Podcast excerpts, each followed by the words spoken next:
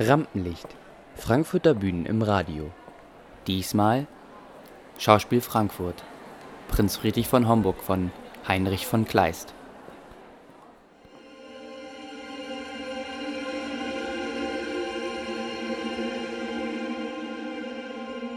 Prinz Friedrich von Homburg ist eine konsequente Inszenierung. Aber sie versetzt den Zuschauer in eine ambivalente Situation. Einerseits zeichnet sich ein Klassiker dadurch aus, dass er seine Relevanz in sich selbst begründet und sie nicht an den Haaren aktuellster weltpolitischer und gesellschaftlicher Geschehnisse herbeiziehen muss. Adorno bemerkt dazu in seinem Essay Engagement, dass politisch engagierte Kunst Gefahr läuft, die Probleme, die sie anklagen will, auf Bühnen und Exempelgröße schrumpfen zu lassen. Diese Banalisierung werde zur Infantilität, sobald sie theoretisch gesellschaftliche Gültigkeit beansprucht. Somit schwingt in engagierter Kunst stets das Risiko der Heuchelei mit, denn es wird letztlich keine reale Veränderung der Welt herbeigeführt, ja meistens nicht einmal ernsthaft erhofft. Vor diesem Hintergrund ist es fast erleichternd, sicher jedoch erfrischend, in Prinz Friedrich von Homburg nicht auf eingeflochtene AfD-Zitate zu stoßen oder Geflüchtete auf der Bühne zu sehen. Die Verantwortlichen am Schauspiel Frankfurt haben den Mut bewiesen, einen Klassiker sein zu lassen, was er ist. Das ist schön.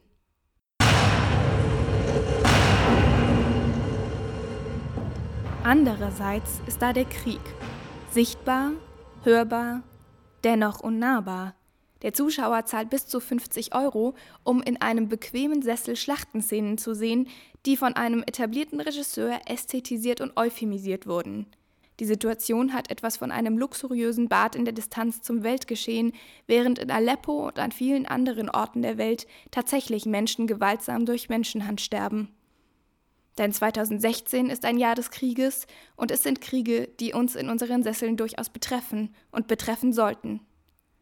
Das unkommentiert zu lassen, ist wiederum fragwürdig bis makaber.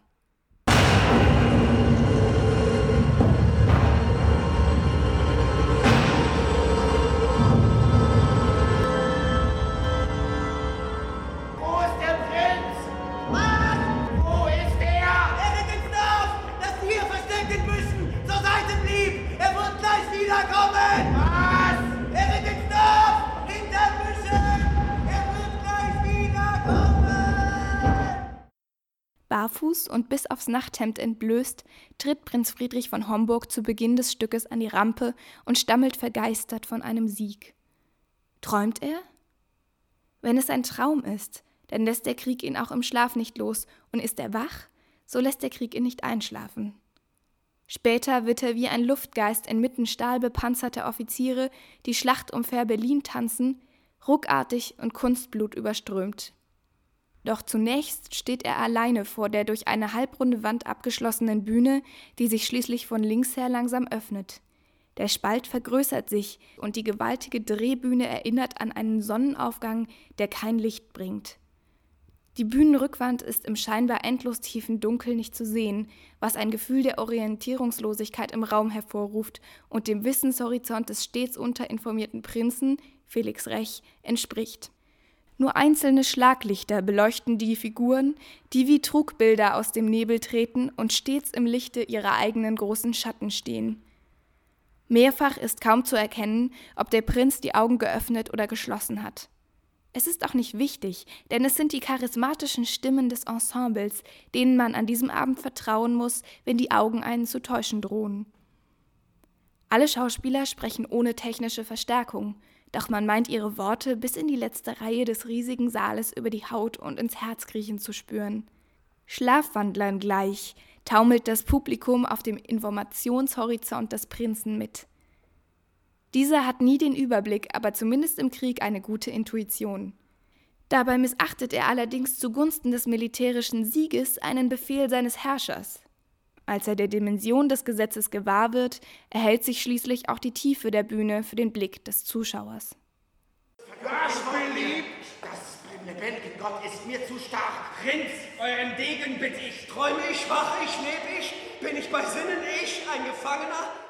Es ist die 103. Inszenierung des renommierten Regisseurs Michael Thalheimer, der am Schauspiel Frankfurt eine Kleistphase zu durchlaufen scheint. Aus dem Publikum kommentierte eine Lehrerin später: Ich fand zum Teil einige beeindruckende Bilder da, aber im Ganzen gesehen glaube ich, dass der Regisseur nicht genau genug gelesen hat. Das stimmt nicht so ganz. Und es war auch ein bisschen zu stark zusammengedampft. Zusammengedampft oder auch skelettiert. Denn in der Kritik wurde die Bezeichnung des Skelettierens für Thalheimers Umgang mit Dramentexten etabliert, diese ist jedoch äußerst hinterfragenswert. Ist ein Skelett nicht das spröde Gerüst eines Organismus und Symbol für dessen Tod? Die Knochen treten nur dann zum Vorschein, wenn das lebendige Fleisch entweder zu Staub zerfallen ist oder heruntergeschnitten wurde. Wenn man ein medizinisches Bild heranziehen möchte, liegt eher das eine Operation nahe. Einen Textkörper öffnen, ins Innere sehen, wegnehmen, was stört, Kleinigkeiten verändern. Am Leben erhalten. Regieassistent Dennis Kraus erklärt, ja, eigentlich ist der Prinz von Homburg ist noch viel mehr Text. Das war heute, glaube ich, so eher nur so 60 Prozent des Originaltextes. Da gibt es eigentlich noch viel mehr. Und es gibt auch noch mehr Figuren und die gibt es alle nicht mehr gestrichen. Nicht, weil das unwichtig ist, aber irgendwie, weil der Thalheimer, der Regisseur, sagt, das ist der Kern, darum soll es gehen. Und das andere ist nicht so wichtig wie das. Und lieber das, was wichtig ist, das machen wir wirklich wichtig. Und das nicht ganz so Wichtige kommt gar nicht erst vor. Jetzt arbeitet der Thalheimer oft so, dass er probiert, so diese große Idee die das Stück hat, was jetzt beim Prinz von Homburg ist. Und dann wird er gefangen genommen, er hat gegen das Gesetz gehandelt, ihm wird der Boden unter den Füßen weggenommen eigentlich. Ne? Diese Idee wird abstrahiert. Und so ist das auch mit diesen Körperlichkeiten. Also wenn jetzt zum Beispiel der Hohenzollern da seinen Freund im Gefängnis besuchen kommt und dann fragt man sich ganz stark formal, wie sieht sowas aus? Eine einfache Übersetzung für traurig, ohne dass man jetzt jeden Satz traurig sprechen muss, sondern einmal ist da und dann hat man Platz für was anderes. Weil er will auch, dass wenig vom Text ablenkt auf eine Weise aber trotzdem transportiert ja so ein Körper immer eine ganze Menge. Nicht zuletzt der sehr guten Leistung des Ensembles ist zu verdanken, dass die Operation glückt. Insbesondere Felix Rech, Johanna Schwertfeger und Corinna Kirchhoff gelingt es, die Inszenierung in ihrer Reduziertheit nicht erstarren zu lassen, sondern sie mit Lebendigkeit zu erfüllen, die nie künstlich wirkt.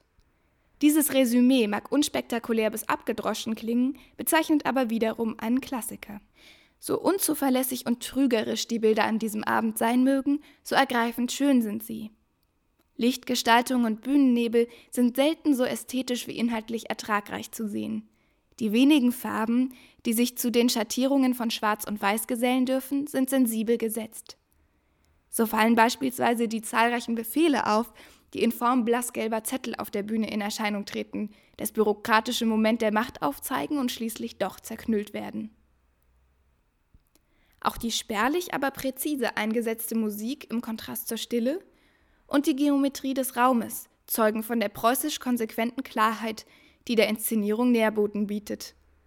Die Befreiung von textlichem oder dekorativem Ballast erlaubt ein Einfühlen und Fallenlassen in die großen Bilder, weil der Zuschauer nicht mit der Form zu ringen hat, sondern sich dem Wesentlichen widmen darf. Das tut durchaus weh, weil man mitfühlt mit den Dilemmata der Menschheit.